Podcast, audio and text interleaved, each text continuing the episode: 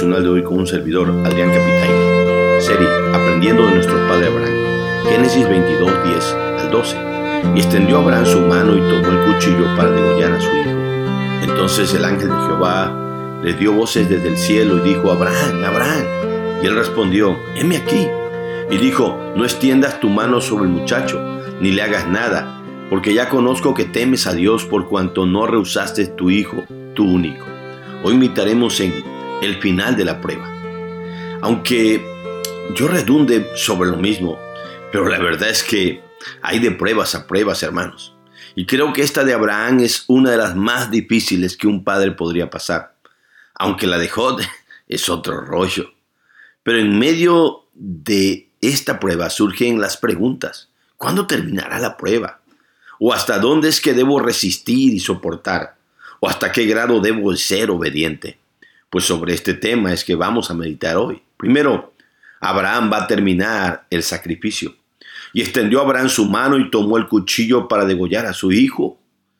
Cuando Isaac estaba amarrado sobre la leña en aquel altar, Abraham levantó el cuchillo para descargarlo sobre el cuello de su hijo, pues así se hacía el sacrificio de los animales. Le cortaban el cuello para que se desangraran. Pero quien está en el altar no es un animal, es su hijo Isaac. Así que de seguro Abraham extendió su mano temblando y como si fuera a hacerlo en cámara lenta, esperando que algo pasara antes que él hiciera lo que Dios le había pedido que ofreciera a su hijo en sacrificio. Aunque la Biblia no lo registra, podemos imaginar a Isaac llorando, diciendo, no lo hagas papá, detente, ¿por qué me quieres matar? Y Abraham contestándole con lágrimas en sus ojos y un enorme nudo en su garganta, Hijo, solo estoy obedeciendo a Dios, perdóname. Pero Dios me pidió que te ofreciera en sacrificio. Y con todo el dolor de mi alma lo tengo que hacer, pues a Dios debemos obedecerle en todo, aunque nos pida algo que no entendamos como esto. Uf, quizás son pensamientos demasiado dramáticos, dirán ustedes pero lo más probable es que entre padre e hijo sí haya habido un diálogo así. Segunda cosa, Dios detiene a Abraham. Entonces el ángel de Jehová le dio voces desde el cielo y dijo, Abraham, Abraham, y él respondió, heme aquí. Y dijo, no extiendas tu mano sobre el muchacho, ni le hagas daño. Nunca antes Abraham habría querido que lo interrumpieran cuando estaba haciendo algo como en esta ocasión.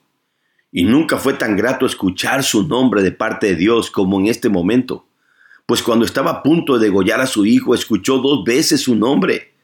Abraham, Abraham, y respondió igual que cuando Dios le dio la orden del sacrificio. Heme aquí. Parafraseando un poco, Abraham le dijo, sí, dígame usted, Señor, ¿en qué más le puedo servir? Pues aquí estoy haciendo exactamente lo que usted me mandó hacer. Y qué placentero fue escuchar las palabras del ángel de Jehová quien era la forma más común en cómo se manifestaba Cristo en el Antiguo Testamento. Así que es Cristo en la forma del ángel de Jehová quien le dice, detente, ya no le hagas nada a tu hijo, ya no continúes, la prueba ya terminó. Uf, de seguro Abraham desató a su hijo rápido, se arrodilló ante él en el altar y empezó a llorar abrazado de su hijo, dándole gracias a Dios por haberle detenido a tiempo y quizás diciéndole a su hijo, yo estaba seguro que Dios detendría este momento, hijo. Mira qué bueno y maravilloso es nuestro Dios. Tercer cosa, Dios está satisfecho con lo que hizo Abraham. Dice al final de la narrativa, porque ya conozco que temes a Dios por cuanto no me rusaste a tu hijo, tu único. Dios todo lo sabe.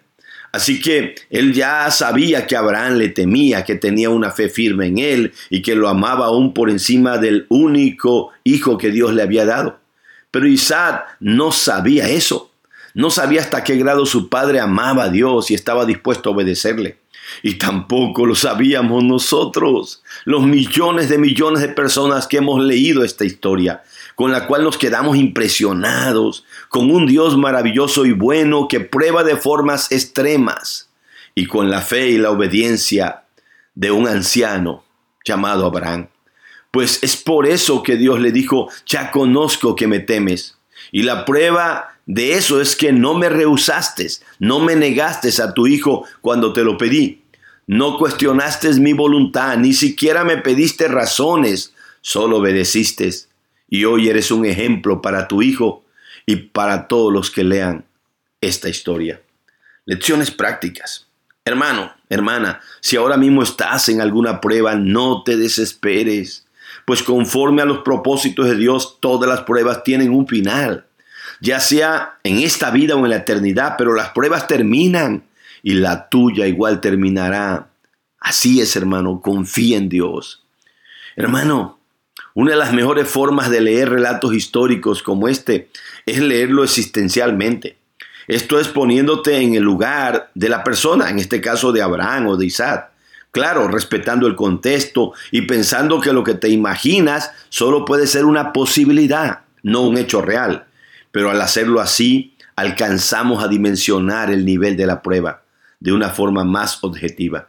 Hermanos, quizás su prueba todavía no termina, no ha llegado a su fin, así que mientras no sea el final, tú sigas haciendo lo tuyo, lo que a ti te toca hacer edificar el altar, componiendo la leña, orando, buscando, leyendo la Biblia, obedeciendo a Dios y sobre todo, hazlo para que tus hijos y tu familia aprendan de tu obediencia. Aunque sea con lágrimas en tus ojos, pero demuéstrale a tu hijo, a tu hija, a tu familia que Dios es más importante que cualquier cosa, incluso más que ellos mismos.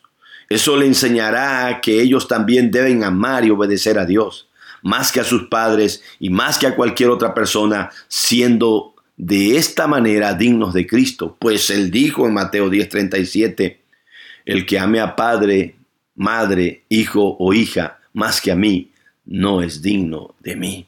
Así que cuidado. Ten por seguro que cuando creas que ya no aguantas más, cuando sé cuando Dios sepa que llegaste al límite de tu fuerza, de una u otra forma y por medio de su palabra, Dios te mostrará que la prueba habrá terminado. Aprendamos a ser sumisos como Abraham. Pues al principio de la prueba Dios le habló y él dijo, heme aquí. Y al final de la prueba Dios le volvió a hablar e igual le dijo, heme aquí, mostrando en todo el proceso que Abraham estuvo sometido y dispuesto a la obediencia. Hermano, no tengas miedo. Dios sabe que tanto le temes y lo amas. Y Él te estará probando por el tiempo que Él crea que es necesario y conveniente y conforme a sus propósitos, como dice 1 Pedro 1, 6 7. Y probablemente una, uno de sus propósitos sea que tus hijos, tu familia, tus amigos y tu iglesia vean cuánto amas a Dios a pesar de estar en una prueba difícil. Y por último, no olvides que la forma en que darás evidencia que amas y temes a Dios es no rehusándole nada de lo que Él te pida. Es entregándole a tus hijos y a tu familia, pues le pertenecen a Él.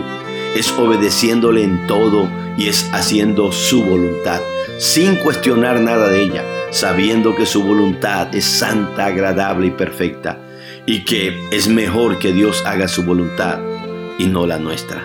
Dios te bendiga, mi hermano. Dios te guarde.